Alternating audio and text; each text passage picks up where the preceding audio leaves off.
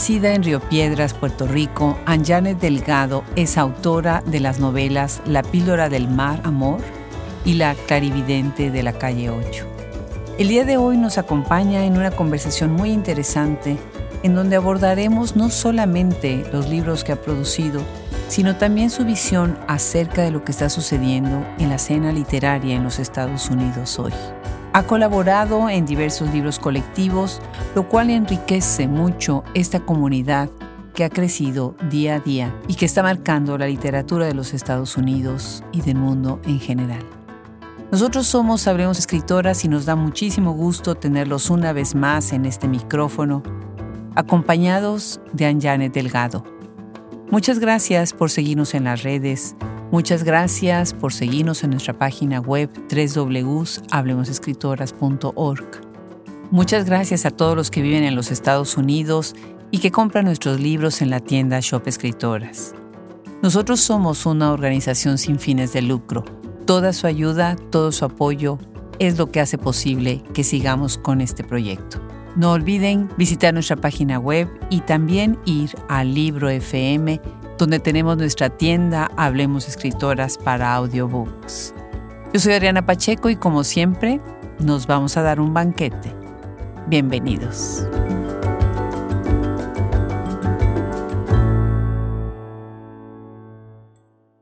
Cerca de la medianoche salía tras él, a conducir con las ventanas abajo, necesitando el rumor del viento para calmar mi ansiedad. Para controlar mi nerviosismo, contaba faroles y miraba el alquitrán gris de la carretera. Pues ya van a escuchar desde este acento tan lindo y la jovialidad y la energía que tenemos a una maravillosa escritora puertorriqueña. Me encanta, me encanta recibir en este micrófono a Anjanet Delgado. Ya desde hace mucho tiempo su nombre rondaba y rondaba ahí. Y bueno, pues al fin estamos acá sentadas las dos, lejos, pero cerca con este micrófono. Bienvenida, Janet. Gracias, gracias. Así mismo, cerca, estamos cerca. ¿En dónde estás ahora? Estoy en Miami en este momento. Estoy en Miami y a punto de volar a, Puerto Rico, pero vivo en Miami. Qué bien. ¿Vas a ir de vacaciones ahorita en el verano? Un poquito de todo. ¿ah? Yo he estado en un proceso de recuperar a Puerto Rico, ¿no? De, de separarlo. Le digo a mis amistades que lo he estado, llevo años separándolo de mi niñez, o sea, entendiendo claro. que Puerto Rico no es mi niñez y Puerto Rico no es mi familia, eh, para bien o para mal. Eh, Puerto Rico es Puerto Rico y es parte de, de quien soy y he empezado así como con, muy, con mucha intención a recuperarlo por partes. Entonces, parte es eso. Y bueno, sí, siempre ver a la familia, mi mamá vive allí, así que reencontrarme un poco con, con todo. Qué lindo, qué lindo, a comer rico y a regresar a lugares y espacios familiares, ¿no? Maravilloso. Qué interesante que hables ahorita de esto, precisamente esta separación, porque algo que he encontrado revisando un poquito lo que has hecho es esta idea de comunidad, ¿no? Y en algún momento, en alguna entrevista, hablaste sobre, pues, el tiempo que empezó primero, pues, que no había producción, que no había una comunidad, y después esto fue cambiando y se fueron abriendo los espacios. Janet, ¿cuáles crees que han sido para ti esos retos? ¿Qué ha sido lo más difícil en estos años para llegar a este momento en donde tienes ahora una comunidad tan sólida y tan bonita? Pues te voy a decir, probablemente mi contestación va a hacer reír a más de uno, porque creo que fue aprender lo que no sabía que no sabía. Mm. Y me explico. Yo estuve aquí mucho tiempo y pensaba que como yo no los veía, no estaban. O sea, pensaba que las oportunidades no estaban porque no estaban tocándome a la puerta. Cuando que yo sabía investigar y siempre pude hacer un esfuerzo mayor que el que hacía con ir a las librerías y buscar libros de personas que quizás vivían aquí, quizás no, ¿no? Claro. Pero creo que en algún momento, cuando decidí, dije, a ver, pero ¿cómo es posible que en un lugar donde vive tanta gente que habla español no haya más? Y lo que me dio fue vergüenza de todo lo que había que estaba justo al lado mío y yo no lo sabía. Mira. Entonces, creo que lo, más difícil realmente fue eso, yo salir de mi propio, ¿no? Huevucho y darme cuenta de que, de lo que no sabía que no sabía y empezar a, conectar. Y la mejor manera de conectar con un escritor, el que sea, desde el más famoso hasta el que empezó ayer, es leerlo, es leerlo. yo no conozco un solo escritor que no le encante hablar de lo que ha escrito. Qué maravilla. ¿no? Entonces, bueno, por ahí empezó la cosa. Ahorita sí creo que otros compañeros sí te dirían que la dificultad es que pues las editoriales independientes no le proveen al autor el nivel de, de apoyo que ellos quieren. Y acá pues estamos mal acostumbrados porque más allá, a, pulgadas de ti, hay un autor de una casa grande o de una casa americana, estadounidense, debo decir, que sí tiene, no sé, dinero para irse de tour, o, ¿no? Sí. O un departamento de mercadeo que sí trabaja. Sí. Y nuestros autores, pues sí, sienten que a veces, pues, nuestras editoriales independientes son a veces dos personas, ¿no? Sí. Que se las ven muy negras para hacer todo lo que requiere mover un libro. Claro. Entonces, creo que para ellos en general ese sería el problema. Yo tengo la suerte de escribir en los dos lenguajes y creo que pues tengo ese privilegio y, y a veces no, no estoy tan al tanto como debería estar sobre todas las dificultades que otros compañeros sí pasan siendo muy talentosos. Importantísimo lo que acabas de mencionar, porque los escritores bilingües ya son puente de por sí y pueden entrar a esos dos mundos. Nos ha tocado mucho verlo ahora en el tour que hicimos, las cuatro esquinas, tocando estas cuatro esquinas de los Estados Unidos, que una de las trabas precisamente es eso, los eventos se hacen en español para gente que habla en español, para gente que lee en español. Y después el evento es en inglés para los que son anglos o las que leen nada más en inglés, ¿no? Exacto, y siempre son dos grupos diferentes que escogen. Nos pasa aquí con la Feria del Libro de Miami. Hay un grupo que escoge los eventos en inglés, otro en español, y no necesariamente tiene que haber, ¿no? Eh, una congruencia o una comunicación muy directa sobre cómo quizás un evento podría expandir y llegar a otro público. Pero sí, muy interesante eso. Me encanta escuchar que también lo viste, que no es simplemente lo que me, lo que me parece a mí, ¿no? Lo visto desde Miami, sino que, que lo viste en diferentes partes del país. Claro. Fíjate que tuve el gusto de estar en Miami, precisamente en la Feria del Libro, invitada por Pedro Medina y por Gastón Vicker, que eh, hicieron un panel muy bonito. Estuvimos con otras escritoras y sí, me di cuenta de eso, pero hay tanto que hacer, me encanta, porque ahí están los espacios y como tú dices, hay que ver lo que no sabe uno que está ahí. Total, sí, Ser es una, una editorial muy buena que creo que está tratando de hacer las cosas diferentes. ¿no? Están, están pensando más en distribución, están pensando en eventos, están pensando en comunidad. Exacto, exacto. Y en esa medida creo que a lo mejor van a poder crear un, un paradigma diferente para todo. Vamos a ver cruzando los dedos. Claro, tú has tenido, bueno, Suburbano, SED como le llamaste, es una editorial, como tú dices, que ha hecho muchísimo. Ustedes tienen ahí varias colaboraciones, ¿verdad? Sí, sí, de hecho, eh, Miami Unplugged fue una antología hace un tiempo que me encantó porque era no la cara de Miami, o sea, gente escribiendo sobre no lo que todo el mundo piensa de Miami, no la burbuja turística que se centra en Miami Beach. Y recientemente, el año pasado, tuvieron un enviado especial que son era escritores no cubanos hablando sobre Cuba, su experiencia con, con Cuba y con los cubanos. Y también me pareció una perspectiva diferente, una perspectiva nueva, ¿no? Claro, qué maravilla. En esa mesa estuvimos con Keila Valdelaville y estuvimos también con Kelly Martínez Gandal en una conversión muy interesante y una de las cosas que salió es precisamente eso, ¿no?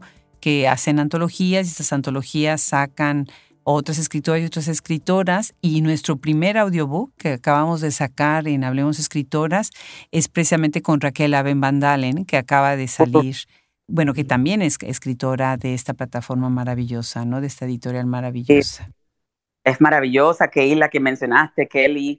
Sí, eh, y, mira, eh, hablando aquí nada más, ya es como sentirme en casa. Has hablado de mucha gente que están todos dentro de esta comunidad que no es tan grande, que nos apoyamos de alguna manera u otra, no es que estemos en la casa uno del otro, pero nada más están ahí, ¿no? El otro día llamé a Keila, tenía una duda con algo y no quería meter la pata y poder llamarle y decirle, oye, ¿qué tal este editor? Mira, quiero plantear tal cosa, ¿cómo lo ves? Claro. Eso para mí lo vale todo.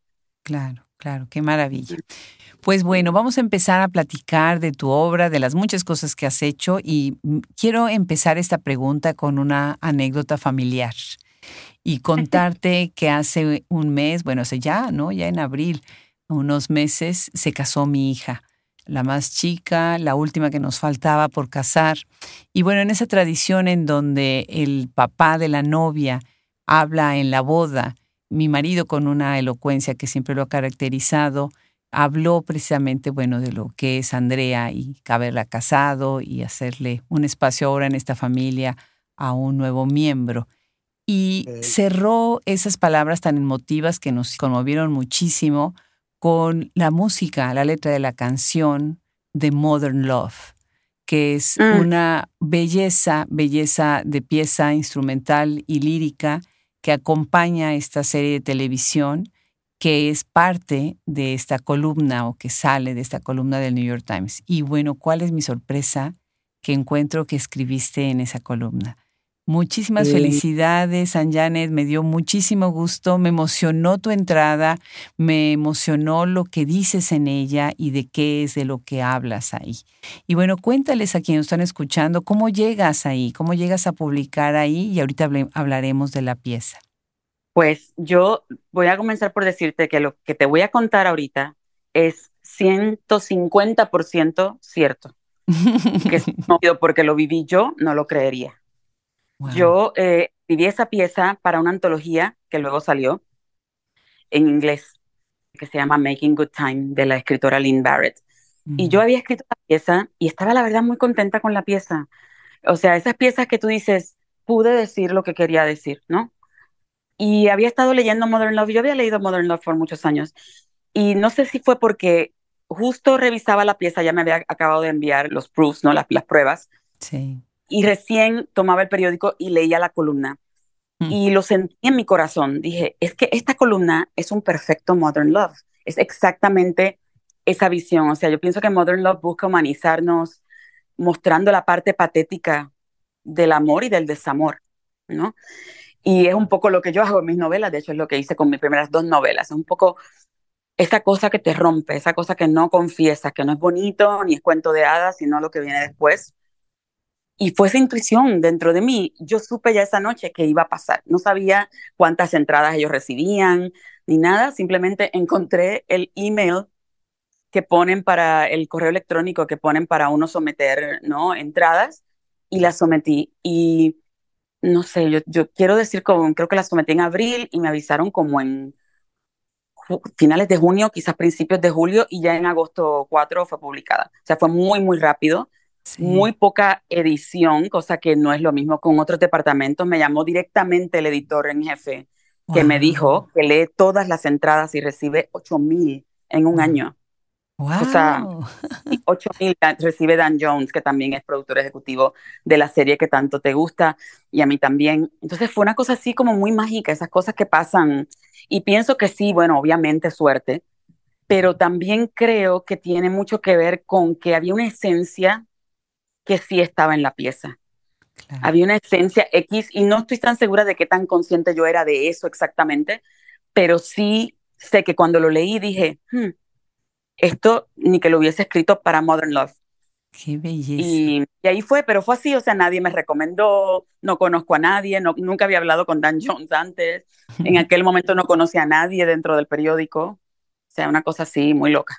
Increíble, increíble, me emociona muchísimo. No pierdan la oportunidad de leer a Janet ahí porque además, bueno, ahorita vamos a platicar un poquito sobre esto. La entrada se titula Tenía que saber si estaba con otra. Y bueno, empezando ya desde esta premisa de los celos, que está tan bien puesta en el título, me encanta cómo da la vuelta y entra a otro espacio amoroso que es precisamente el amor maternal. ¿No? Y la relación que tiene una nosotras como mujeres en el momento en que nos convertimos en madre y dejamos para los ojos de algunos y de nosotras mismas de tener derecho al amor, ¿no? Placer que nos provoca el cuerpo de un hombre, el cuerpo de un compañero, de una compañera y de ser no nada más madre, ¿no? Es maravillosa la pieza, me encantó, me encantó eh, en general. Y fíjate que fue el editor el que le puso ese título. Mi título original era Close Call en inglés, porque para mí el punto más importante desde el cual yo había escrito era el sentimiento de culpa hacia mis hijas y lo que había ocurrido esa noche, ¿no? Cuando las dejo. Las dejo solas, aunque sea por minutos, pero, pero las dejo solas y esa culpa que yo había llevado por tantos años sobre esa noche. Y ellos lo pusieron en el contexto de lo que venía antes, ¿no? De la obsesión más que de la culpa. Y sin embargo, como tú bien identificas, sí, o sea, para mí, para mí es una pieza sobre, sobre el remordimiento, el remordimiento maternal que parece que no se acaba. O sea, yo me puedo sentar ahorita, ahorita, y sin que nadie me, ¿no? me empuje mucho, puedo hacer toda una lista de las cosas que quisiera haber hecho diferente con mis hijas. Claro. Yo creo que es una característica de las madres latinas. No sé si es de otras, pero yo exactamente así lo veo, así lo vivo y así lo viven muchas de mis amigas y de mis conocidas es tan interesante esta base siempre alrededor de el sentimiento de culpa. Hubiera yo, el hubiera, ¿no? Que no existe. El hubiera que no existe. Exactamente. ¿Quieres leernos? ¿Quieres leernos para que escuchen quienes nos están siguiendo en este podcast el día de hoy?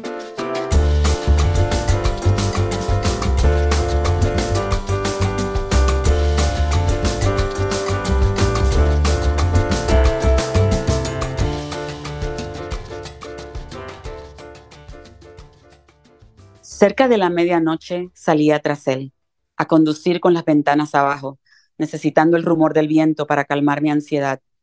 Para controlar mi nerviosismo, contaba faroles y miraba el alquitrán gris de la carretera, como si solo eso pudiera impedir que mi viejo cabriolet blanco se fuera volando conmigo adentro, tan ligero se sentía todo, tan rápido y fuera de control.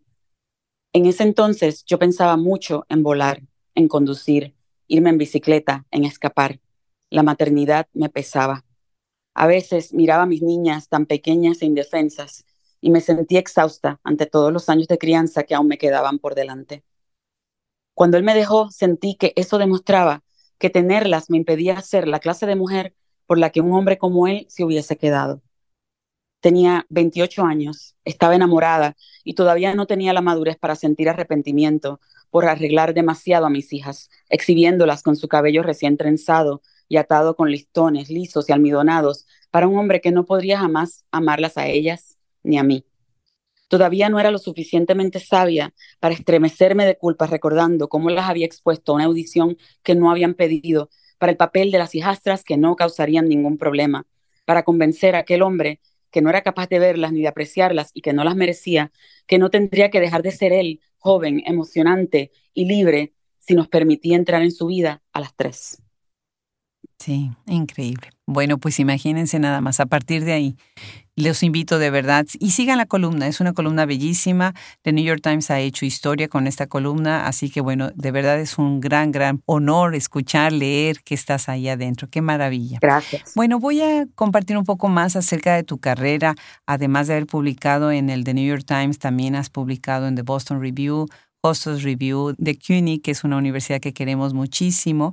Y bueno, has sido finalista del Curtis Johnson Non-Fiction Award. Has tenido, qué maravilla, ganadora de un premio Emmy y de tres medallas de oro por tu ficción en un premio que nos encanta, que es el Latino International Book Awards. Qué maravilla. Pues cuéntanos un poco, Anjane, de tu formación. Yo sé que tú vienes del periodismo, que has estado también en la televisión. Cuéntanos de dónde vienes. Pues yo vengo de un lugar muy, muy pobre, de un caserío y de un hogar muy violento en Carolina, Puerto Rico. en algún momento mi madre logró escapar a Nueva York por un tiempo y en una escuela del Bronx, en los años 70, escribí una novela, o yo decía que era una novela, pero creo que tenía como 14 páginas. Mm. Eh, se llamaba California Girl, yo tenía 10 años, estaba en quinto grado y me encantó porque además el principal me llamó a su oficina porque no podía creer que yo lo había escrito. Me, me hizo un examen de palabras porque no lo creía. Qué brutal. Sí, la verdad. Pero ya luego regresamos a Puerto Rico y era un tiempo raro, era un tiempo raro y mi casa era una casa de, de la que yo quería salir. El resultado es que tengo a mi hija mayor a los 20 años, a mi hija menor a los 22 y mucho antes de eso ya había decidido que escribir novelas probablemente no me iba a permitir eh, mantenerlas. Y decidí pues estudiar periodismo, estudié periodismo y televisión en la Universidad de Puerto Rico, recinto de Río Piedras. Y de ahí casi inmediatamente me voy. No es coincidencia que había una ola, hubo una ola de éxodos de Puerto Rico alrededor de ese tiempo, 90, 91, mm. y una gran ola de violencia de género y yo me voy de allí porque, bueno, lo he contado otras veces que un día me atrapé a mí misma abriendo una gaveta pensando que había un hombre adentro escondiéndose para atacarme. Y dije, bueno, no, hasta aquí, no. Y entonces eh, me voy a CNN y de CNN vengo con un mejor trabajo a Miami y ya pues aquí me quedé. Pasó mucho tiempo, yo vengo a publicar mi primera novela, Adriana, ya casi cumplidos los 40 años, mm. Para una persona que había escrito una novela o, que tenía esa conciencia de, de, querer escribir una novela desde los 10. Creo que es una de las cosas que más me da tristeza, no haber comenzado antes no haber tenido fe antes de que sí podía hacerlo, de que sí sobreviviría sin necesidad de cambiar de carrera. Entonces, bueno, así es que empiezo. Y fíjate que mucha gente me dice, bueno, pero el, periodismo te habrá ayudado porque te habrá enseñado ciertas cosas que utilizaste luego. Y fíjate que yo no estoy segura de eso, mm. porque pienso que primero el periodismo y luego la ficción me enseñaron por mucho tiempo a no estar en la historia, ¿no? A, que la historia no fuera sobre mí, a mirar hacia afuera, hacia afuera, hacia afuera. Y como ya había tantas cosas feas cuando miraba hacia adentro, pues era más fácil siempre mirar hacia afuera y luego no entender por qué ciertas cosas no tenían la profundidad que yo leía o que yo quería. Pero la realidad era que era una persona con mucho miedo a hablar de mí, a contar mis cosas. Y no es como hasta, yo te diría que 2013, 2014, cuando empiezo a raíz de una tragedia familiar, empiezo a perder el miedo de contar, de contar cosas difíciles, cosas que me duelen, cosas que no quisiera ver. Y aprendí a que cuando lo hacía, sí, era muy difícil en el momento, me deprimía muchísimo, pero cuando terminaba de escribir y ya estaba procesado, eh, me sentía más fuerte, me sentía más liviana. Y eso no lo aprendo hasta, ¿no? En estos últimos, en esta última década, imagínate todo el tiempo perdido para llegar ahí, ¿no? Entonces sí, el, periodismo te ayuda a muchas cosas, te da disciplina, te enseña a escribir en lugares donde hay mucho ruido. Claro. Pero también te, por lo menos el periodismo que se hacía en aquel tiempo, que hacía muy difícil permitir que tus vivencias estuviesen con todo lo fuerte que pudiese ser dentro de la historia. Qué bárbaro. Fíjate que una de las cosas que más agradezco, hablemos escritoras, es que tengo la oportunidad de escucharlas, tenemos la oportunidad de escucharlas, porque las leemos y cuando después las escuchamos, tantas cosas hacen sentido, tantas cosas empiezan en mi cabeza, en nuestras cabezas a moverse después de haber escuchado de dónde vienes, lo que nos has ahorita platicado, y eso lo agradezco mucho porque se enriquece tanto el regresar a tus libros, regresar a tus artículos, a tus publicaciones en colectivos y ahora, bueno, pues muchas cosas me hacen sentido. Y una de ellas es esta cuestión de la violencia, ¿no? Que además se traslada en muchas otras maneras de hablar, lo que acabas de decir, muy interesante, ¿no? El eh, tiempo que te costó hablar de ti, que me encantaría que este podcast lo oigan muchas jóvenes, muchas jóvenes, y entiendan la manera en la que tú encontraste esa voz y esa voz te ayudó incluso a reorganizar esos sentimientos, a repensar ese pasado y me parece maravilloso. Eso lo tienen que escuchar, hay que pasar mucho la voz porque el testimonio e, es, magnífico. Y ahora también entiendo cómo es que ese amor también va al desamor, como hace rato lo mencionabas, del país, del país de origen, de ese país roto que, que nos significa cosas que tal vez queremos olvidar, ¿no? Y tienes un ensayo lírico que se llama Nación, Corazón Roto, un ensayo lírico, en donde hablas precisamente de, este, de estos, estos vaivenes en el amor, el odio, el odio, la crítica, o no el odio, simplemente pues esa distancia que a veces quiere uno tomar, ¿no? Y tener. Eso está publicado en Espacio Fronterizo. Platícanos un poco sobre esta, este ensayo y sobre esta relación precisamente de hablar del país de origen. Eh, sí, cómo no. Em, pues es un ensayo que, que, quiero mucho porque creo que de alguna manera era como la que la, era la pista de lo que luego vendría, ¿no? Yo estaba tratando de plasmar ahí lo que era en todas sus facetas el desamor, lo que le hace a tu cuerpo, a la sangre, a la mente, a la esperanza. Y empecé a escribir, empecé a escribir y me di cuenta de que ninguno se centraba con el enfoque que yo quería en esas cosas eh, había una sección donde yo quería hablar solamente de la piel, pero no lo lograba, o sea, todo lo que estaba alrededor. Y finalmente, cuando me rendí, dije, caramba, pero es que estoy tratando de hacer algo que esto no quiere ser. esto quiere ese contexto, ese contexto ayuda o desayuda a lo que es el, desamor. Porque, oye, qué feo nos desenamoramos, Adriana.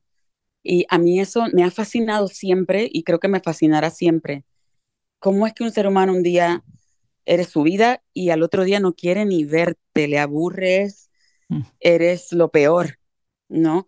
Tanto, tanto que a veces no atina ni tan siquiera a dejarte de la misma manera que llegó a tu vida, ¿no? Sino que te deja como quiera, tirada, mal tirada, como sea, mm. ¿no? Eso a mí siempre me ha, me ha intrigado muchísimo.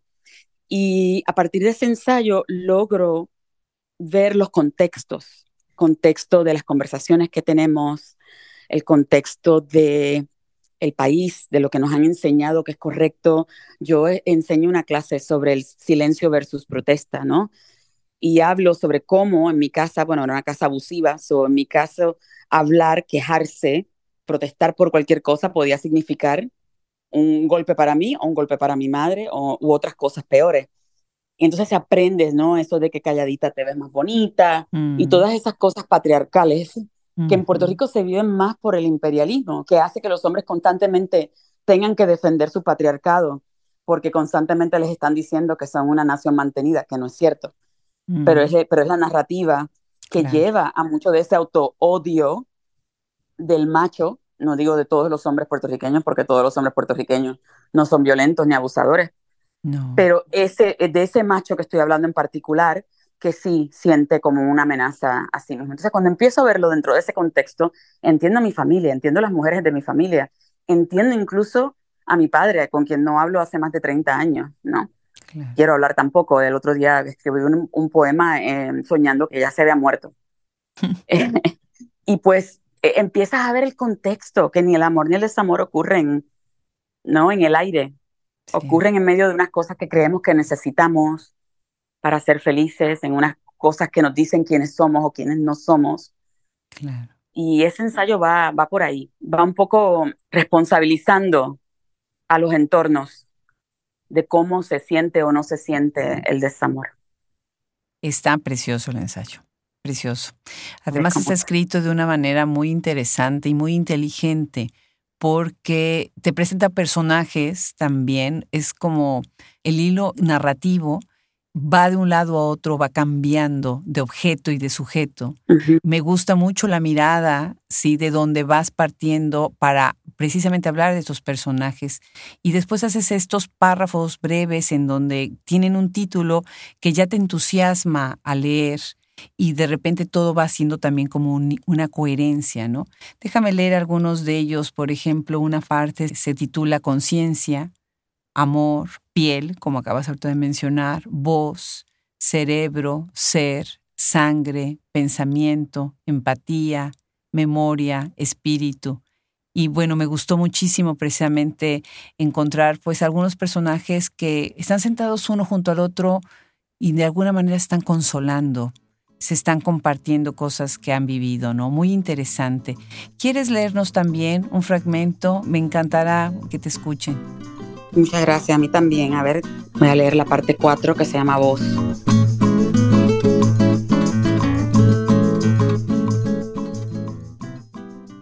Para empeorar las cosas, se supone que hoy tengo que hacer una gran presentación cuando lo que me siento es encogida y pequeña y como el culo que luzco. Mi jefa dice, esto es una mierda y todo esto es culpa de ellos, sin especificar a nadie en particular. Fue ella la que nos llamó a todos a esta reunión para idear tácticas estratégicas de mercadeo de guerrilla. Pero ahora aquí estamos, sentados en su oficina, observando su delgada, su precisa y firmemente posicionada femineidad alfa, ignorados, mientras ella busca un buen campamento, algo robusto, para mandar a su hijo adolescente cubierto de acné este verano, diciendo sin preocuparse mucho por quien le escuche que más le vale al niño agarrar madurez pronto, oh sí, bien pronto, pronto, pronto, más le vale, porque si ella tiene que hacerlo, sí que llamará a su papá. Y entonces sí, me oigo a mí misma decir que me importan un huevo ella y sus problemas, y que de hecho su hijo me importa cero carajos porque no tengo un carajo más que dar. Y lo digo todo con tanta rabia, como si mi propio esto fuera todo culpa de ella. De verdad tienen que leer a Janet. Se van a dar muchas sorpresas de todos los temas que va ella involucrando y de todas sus voces. Muy interesante. Bueno, pues una de las cosas que ahorita acabas de mencionarlo es también hablar de esas sutilezas que hacen el carácter de lo que se espera de una mujer, ¿no? Esta mujer alfa, ¿no? Y también de lo que se espera de los hombres, ¿no? Pero también hablas de la latinidad y es muy interesante, tú eres una escritora radicada en los Estados Unidos, que vienes de Puerto Rico y entonces ese espacio te permite romper paradigmas y estereotipos y a la vez te permite hacer una gran introspección acerca de qué es lo que nos hace tan únicos y tan ricos como migrantes de este país, ¿verdad? Sí, mira, yo empiezo siempre con una mujer, o más bien, déjame dar un paso atrás. Creo que empiezo primero con un tema, con algo que quiero decir, y luego hago como un casting, qué personajes son los que me van a ayudar a decir esto que quiero decir a través de esta escena que veo en mi mente y que luego desarrollaré y quizás se convierta en 200 escenas o quizás no pase de una. Pero empiezo por ahí y ya luego pues trato de, de verlos muy claramente. Y sí es cierto que hasta que no los veo muy claramente, hasta que no sé muchas cosas sobre ellos, siempre me resisto a escribir la biografía de los personajes porque me da mucho tedio, porque pienso que ya conozco todo, pero siempre termino escribiéndolo y descubriendo cosas.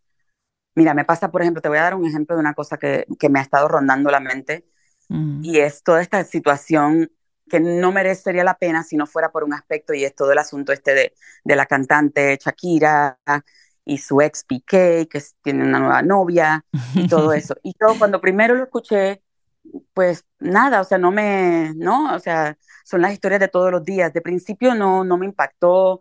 Dije, bueno, pues qué pena, ¿no? Pero ella es muy talentosa, muy buena artista, muy buena madre y va a salir adelante y todo lo demás. Empecé de inmediato a escuchar y a leer en las redes sociales a mujeres latinas atacándola. Le decían que te estaba humillando, que se olvidara de eso, que no era la primera que había tenido un desamor. Tú sabes que cuando tú pasas por un desamor, te parece que sí eres la primera. O sea, no, o sea, nadie sufrió desamor como tú, nadie. Claro. ¿No? Pero iba más allá. O sea, habían cosas tóxicas, no, muchas, muchas cosas, manipuladora. O había otra gente que dice, bueno, mira, ella se puede desahogar, pero ya después de esta canción sí pienso que ya no debe hacer más ninguna. Y a mí eso, Adriana, me volvía, me vuelve loca. O sea, ¿cómo nos sentimos dueños de decirle a una mujer en el nombre de la elegancia, en el nombre de ser modosas, no sé, cuándo hablar y cuándo no, cómo hablar y cómo no? ¿No? Bueno, por sus hijos no debe hablar, bueno, y, y el otro no tiene responsabilidad sobre sus hijos, y sus hijos no se van a enterar de cualquier manera. O sea, ¿cuáles son los valores del silencio? Claro. ¿No? Y una amiga que pasará la historia por esto me contestaba a uno de mis, de mis rants, como dice, en social media, me decía, el que quiera silencio, que se porte bien. Y me pareció genial porque así crecí yo, ¿no? O sea, quejarme de algo que realmente me dolía era hacer show, ser teatrera. Inmediatamente otras miembros de la familia me empezaban a decir Johanna Rosalí, que es una excelentísima actriz puertorriqueña, de teatro y televisión, muy dramática, ¿no? y son todas las maneras en que limitamos a las mujeres. Les decimos, si tú dices esto que te pasó, la avergonzada eres tú. Claro. Si tú dices esto que te duele y lo expresas y lo gritas a los cuatro vientos, tú estás lavando los trapos sucios en la calle. Claro. La dignidad es el silencio, es ser digna, ser bonita, ser elegante, ser femenina, Sí. Y me vuelve loca porque es una conversación, es una narrativa que quisiera erradicar. Porque, o sea, no, nos convierte en los perros amaestrados del patriarcado. Cuando nosotras también, ¿no? Decimos, mire, esa mujer que se quita la camisa para protestar en una carretera no me representa. Sí te representa. Los beneficios de lo que ella está haciendo, de los extremos a los que ella está dispuesta a ir para que todas seamos escuchadas. No, me, por eso me gusta mucho cuando hablas tú de una entrevista que te hicieron de nuestras madres escritoras y tratas de no olvidarlas aún mientras nos das voz a, a, las contemporáneas, porque ¿dónde estaríamos sin ellas? Claro. En ninguna parte. Entonces, bueno, eso es parte para mí de lo que es reflejar al latino, a la latina y decirla como es. Esa parte también es parte de nosotros. esa parte también es por lo que la gente no entiende cómo un latino puede apoyar al expresidente. Mm. Bueno, porque tenemos muchas contradicciones, ¿no? Y nuestro pasado colonial es religioso y ese pasado colonial religioso tenía toda la experiencia en hacernos sentir que en pos de la religiosidad teníamos que entregar libertades. Entonces lo, vemos todavía, lo vemos todavía incluso en la diáspora, increíblemente. Increíble, claro que sí. Y hace rato dijiste este dicho de calladita te ves más bonita y yo te lo voy a ampliar como lo usamos en México o como lo usaban en la época cuando mi abuela vivía y decía calladita y peinadita te ves más bonita. Y lo que acabas de decir ahorita, ¿no? Esta cuestión. Y o sea, ¿por cuántos años me alisé el pelo, los rizos? Porque era no profesional. El pelo rizado no era profesional. O sea, ¿no? Todas estas cosas que nos permitimos y que las sociedades patriarcales, que son básicamente todas, mm. Son geniales en eso, ¿no? De, hacernos sentir mal por X. Y, no, te digo una cosa, y está en uno de mis cuentos que se llama Alto Parlante, no hay cosa que te duela más que que te ataque otra mujer. Sí, claro. Que pueda haber pasado por lo que has pasado tú. No hay cosa que... Un hombre te ataca y bueno, vale. pero una otra mujer te ataca, otra mujer no quiere entender, no, y te disminuye, te encoge, te encoge, aunque no quieras, te encoge. Claro. Una de las cosas que también, ahorita que te estoy escuchando y que me está haciendo muchísimo sentido, ya desde que nos estábamos preparando para la conversación me vino a mi mente, es cómo estás siempre relacionando la vida con esta fuerza, con este poder que tiene por ejemplo, la industria del espectáculo, la sociedad anquilosada con esas tradiciones que a veces les pesa tanto, ¿no? Y que muchas veces incluso responden a momentos políticos que ahorita, bueno, nosotras, yo nací en los 60, imagínate todas las cosas que hemos estado viendo. Y ahorita que estoy leyendo a Rosa Beltrán, porque vamos a, sacar la traducción de su libro maravillosísimo, Free Radicals, traducido por Robin Myers, que es un librazazazo, estoy pensando tanto precisamente que tu obra también, tú vas continuamente a cómo la situación política está permeada siempre en la vida de las personas. Pienso también en Beatriz Arlo, con estos ensayos tan irónicos, ¿no? Y tan poderosos, que es muy interesante cómo refleja, ¿no? Cuéntanos un poco sobre quiénes lees. ¿Quiénes son tus influencias, Ann Janet?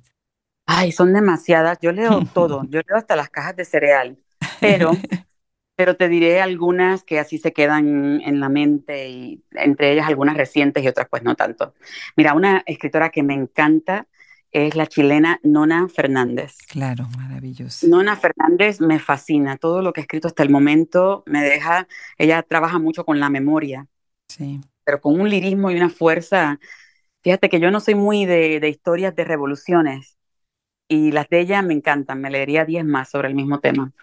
Hay una eh, escritora nigeriana que estoy muy ansiosa de leer su segunda novela. Se llama Ojinkan Braithwaite. Y ella escribió mi hermana la asesina en serie. Wow. Y de leer el título no pensaría que es algo así como muy pop, ¿no? O muy pulp o lo que sea, muy de género, pero no es una novela literaria muy divertida. Que al final con un subtexto feminista que no, no te distrae de la historia. El subtexto está ahí, pero la historia, o sea, ella, es súper rigurosa con, con, lo que es la historia y, la verdad que me encanta. Em, bueno, siempre me encanta leer a Mayra Santos Febre, mi compatriota. Buenísima, buenísima. Todos sus libros, no hay un libro que no. Yo me enamoré de su pluma con su primera novela, Sirena Selena, vestida de pena. De pena. También me gusta muchísimo Rita Indiana. Ah, la, la de Omi Kunle, lo leí hace poco. Descubrí a una autora que ya ha muerto, pero que escribía novela negra, novela detectivesca, digamos, en los 50 y 60 en Argentina, María Angélica Bosco. Mm. No la había leído y muy pocos de sus libros están traducidos, pero, o sea, Agatha Christie no le llevaba nada a María Angélica Bosco. Me encanta también eh, Mariana Enríquez, me gusta muchísimo. Eh, hay una escocesa que se llama Muriel Spark y ahorita acabo de terminar una novela de Natalia Ginsberg, mm. Corazón Seco. Está muy, muy, muy, muy buena. Una mujer que se mata a su marido y empieza en la primera página diciéndote que lo mata. El punto de la novela es que al final tú entiendas por qué. Claro. no, no podía ser de otra manera. No podía ser de otra manera, ¿no? También leo hombres, ¿no? no quiero que bueno, también siempre está, siempre tengo un libro al lado de la cama de Rosario Castellanos. Eh, la leo y la leo y la leo y me parece que la estoy volviendo a leer nuevo cada vez que leo, incluso cosas que ya he leído. Sí. Oh, Dios mío. Hay que oír la cápsula que hace Isabel Ibáñez en nuestro podcast sobre Rosario Castellanos, porque verdaderamente ah. es una de nuestras madres literarias obligadas y quien se jacte de leer, yo creo que tiene que tenerla a ella. Qué maravilla. Pues ya nos dejaste tarea. Anjanet Delgado, ya nos dejaste mucha tarea. Ya ahorita me estoy anota y anota nombres. Me encanta. Algunas de ellas ya están en el podcast, otras estamos en la búsqueda de tener la oportunidad de conversar con ellas. Así que bueno, pues encantada. Y ahorita que estás hablando de matar y todo, ¡ay! Qué barbaridad, qué cosa tus cuentos, qué fuerza me dejaste verdaderamente temblando entre los ya publicados y los no publicados, ¿no? Formas de matar en Miami, cómo querer a un cubano. En Miami también hay muerte. Hoy no, de verdad hasta el último momento, esa tensión narrativa, esa violencia, esa manera de responder a las situaciones, con querer, cómo querer a un cubano es distinto, viene otra línea, ¿no? Pero verdaderamente, qué interesante cómo estás también hablando de la masculinidad, de estos hombres atrapados, ¿no? En ese miedo, en esos paradigmas, en esa crueldad que a veces los habita, cómo sobrevivir a esta pues esta violencia y cómo sobrevivir en una pandemia al lado de un hombre. Genial, genial, el sentido del humor, la ironía, muy interesante. Platícanos un poco de esta otra escritura de Anjanet Delgado. Pues mira, los cuentos y los ensayos, un poco como que me han salvado. Resulta que yo, de casualidad, un día, no recuerdo bien ni por qué, qué, qué pasaba ese verano, empiezo a escribir mi primera novela en una, a mano en una libreta amarilla, imagínate.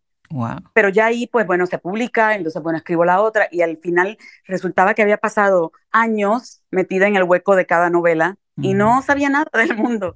Y entonces se me ocurre que quería escribir mejor y que para escribir mejor, eh, de repente tenía que escribir cuentos, escribir narrativas cortas para lograr eh, poder hacer diferentes pruebas de diferentes cosas, ¿no? Un poco como un, un autoexperimento. Y empecé así a escribir cosas.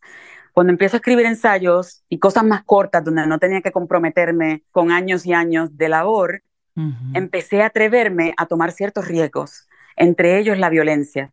Fíjate que en mis primeras dos novelas hay violencia, pero es una violencia un poco hasta Hollywood, ¿no? Y haciendo cuentos es que me doy cuenta por qué algunos críticos, por ejemplo, mi primera novela dijeron smart chiclet, como si fueran dos cosas que no fueran unidas, ¿no? La píldora del mal amor, ¿no? del mal amor. O sea, es, inteligente y también es para mujeres, ¿no? Y a mí eso me volvía loca. Pero sí me di cuenta escribiendo cuentos, que son, me parecen mucho más difíciles, que sí, que había cosas que a lo mejor por un ratito me podía sentir lo suficientemente fuerte de decir. Ese que mencionaste, Formas de Matar en Miami, que va a salir próximamente en una antología precisamente de Sed. Está basado en un crimen que ocurrió en Miami y que llevaba, estaba en mis pesadillas por años. No me digas. O sea, días malos, yo tenía que levantarme a veces de la cama, venir, tomar un vaso de agua y sacudirme, ¿no? Hacer una oración, algún ritual, algo para poderme acostar. Y entonces se me ocurrió exorcizar a través del cuento, ¿no? En Miami también hay muerte, son exorcismos. Esa otra literatura mía son pequeños exorcismos y son violentos también porque son rápidos y entonces, ¿no? Te cuento muy rápidamente cosas muy fuertes. Sí. Sí, y entonces, bueno, ¿cuál es el balance, no? ¿Cuál es el balance de eso? En ese que mencionabas de formas de matar, sufrí mucho con incluir el crimen en sí. Claro. No, pues ya me pasaste el insomnio a mí, digo. Sí, pues sí. Verdaderamente lo acabé de leer. Y lo dejo, me dijo, no, no, no. Le digo, pero si es esa partecita nada más, dicen, no, no, no, no puedo, no puedo, no puedo. No, muy fuerte pero, pero no sé si viste que hay una parte donde advierto, advierto, advierto, ¿no? Advierto, advierto, advierto, porque sé que la violencia también es una especie de, como dicen en inglés, de trigger. Nos ponen un cierto espacio y no siempre estamos suficientemente fuertes para estar en ese espacio. A mí me pasó por años, yo no era lo suficientemente fuerte para escribir estas cosas. Yo quería escribir de las luchas del amor, Adriana, de la identidad, de, ¿no? del desarraigo, pero no quería meterme en las cosas a las que más temía. Claro, por supuesto. Tuve que fortalecerme primero y me fortalecí a través de la narrativa corta. Claro. Pues me encanta, me encanta escucharte, me encanta haberte leído. Gracias por el privilegio de leer este cuento que viene en camino. Muchísimas gracias. Y bueno, se nos está acabando el tiempo y yo quiero nada más tocar dos temas que no me voy a perdonar si no los toco. Y te voy a hacer las dos preguntas en el momento porque creo que a lo mejor las puedes entrelazar. Y una de ellas es que, bueno, me dio muchísimo gusto leer tu entrevista con Ibelis Rodríguez, porque hay muchas coincidencias con ella. Una es que yo tuve el gusto de presentarla en el Texas Book Festival un año antes de la pandemia, curiosamente, y después tuvimos una entrevista que, hizo preciosísima Liliana Valenzuela en el podcast, y es muy interesante su perfil, muy interesante, y me las imagino perfecto platicando a las dos ahí en esta entrevista que se las recomiendo muchísimo. Y la pregunta es precisamente, bueno, que nos platique sobre esa entrevista, sobre esta comunidad. Y la otra pregunta también viene sobre la idea de comunidad, porque escribes el prólogo de un libro de una escritora a la que queremos mucho en Hablemos Escritoras, como a todas, todas las escritoras que se suman a este proyecto, María Mínguez, y su libro es Nombrar el Cuerpo. Y tú escribes el prólogo de este libro que está, bueno, prácticamente recién salidito, ¿no? Porque tenemos que ver que los libros duran mucho más de lo que la gente a veces piensa que duran, ¿verdad? Y bueno, pues esa es otra comunidad, ¿no? Cuéntanos un poco para cerrar de estas dos experiencias, haber platicado con Ibeliz y haberte acercado al libro de María Mínguez. Sí, pues mira, te cuento primero de Ibeliz. Ibeliz es el ejemplo perfecto de comunidad. Siendo puertorriqueña, viviendo en Estados Unidos, no nos conocíamos. Ella llegó a mí a través de la obra, leyó algo, le gustó, me llamó y empezó con mucha intención a incluirme en cosas. ¿Quieres participar de esto? ¿Te gustaría mm. participar de aquello? Me gustaría entrevistarte. Eh, te voy a poner en esta lista que estoy haciendo para tal cosa. O sea, ella empezó a abrir puertas, o sea, haciendo lo mismo que haces tú. A ver, encuentras algo, te parece bueno, te gusta a ti, lo compartes con otros, ¿no? Claro. Y así llevamos como 10 años de amistad literaria. No nos hemos encontrado una sola vez. Siempre que ella va, yo vengo. Cada cierto tiempo tengo un texto de ella diciendo, ¿cómo estás? ¿Qué estás haciendo? ¿Qué estás escribiendo? Qué maravilla. Y siempre como lo que no dice, pero que está ahí es si te puedo ayudar en algo. Claro. Y yo pienso que eso es. Y ahí está lo de María. O sea, María, lo mismo, un día me llamó, me dijo, oye, estoy escribiendo un libro y no sé si quieres, quizás eh, léelo a ver si te provoca algo. Si no, te entiendo, no te preocupes, no pasa nada, así como, ¿no? Le dije, no, pues, pues envíamelo, a ver, y lo leo, y me empezó a provocar tantas cosas el libro, que empiezo a escribir el prólogo, y creo que hasta María le sorprendió el prólogo de pronto. Larguísimo. Porque estaba esperando, sí, porque, pues, porque ya estaba esperando un prólogo, ¿no? Convencional quizás, y cuando de pronto, pero me dijo, mira, a mí me parece que está bien, déjame darle una leída, ta, ta, ta, y luego me llama como la semana y dice, ¿sabes qué? He leído tu prólogo de nuevo, ya fresco, ya sin, y me he enamorado de él y he entendido que esto es lo que yo quiero que los lectores sientan. Y le digo, claro, es que eso es lo que me pasó. Empecé a leer tu libro y tuve que escribir, ¿no? Mm. Empezaban a salir cosas, es lo que uno quiere. Es un libro muy importante, Adriana. Me parece que eh, ojalá y lo encuentre mucha gente porque creo que va a ser hito. Em, en la literatura del cuerpo femenino en español, ¿no? En lo que es el, texto feminista, pero también de vida en un contexto muy interseccional.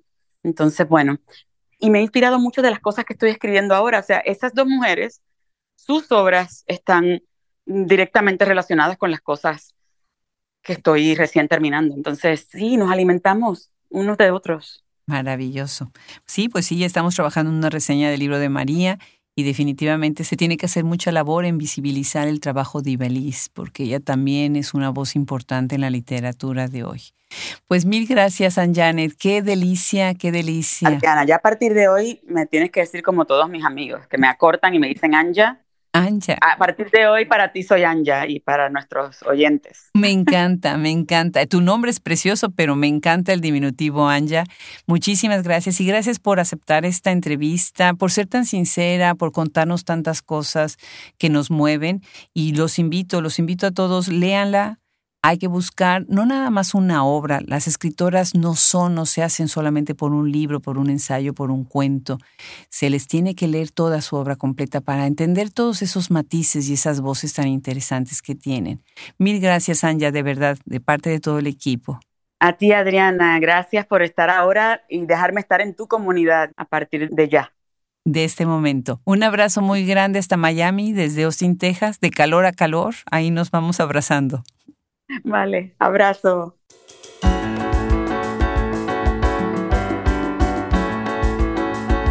Qué poderosa voz, qué poderosa conversación, qué magnífica la manera en que nos invita Anjanet Delgado a su obra, a su trabajo, a su trayectoria.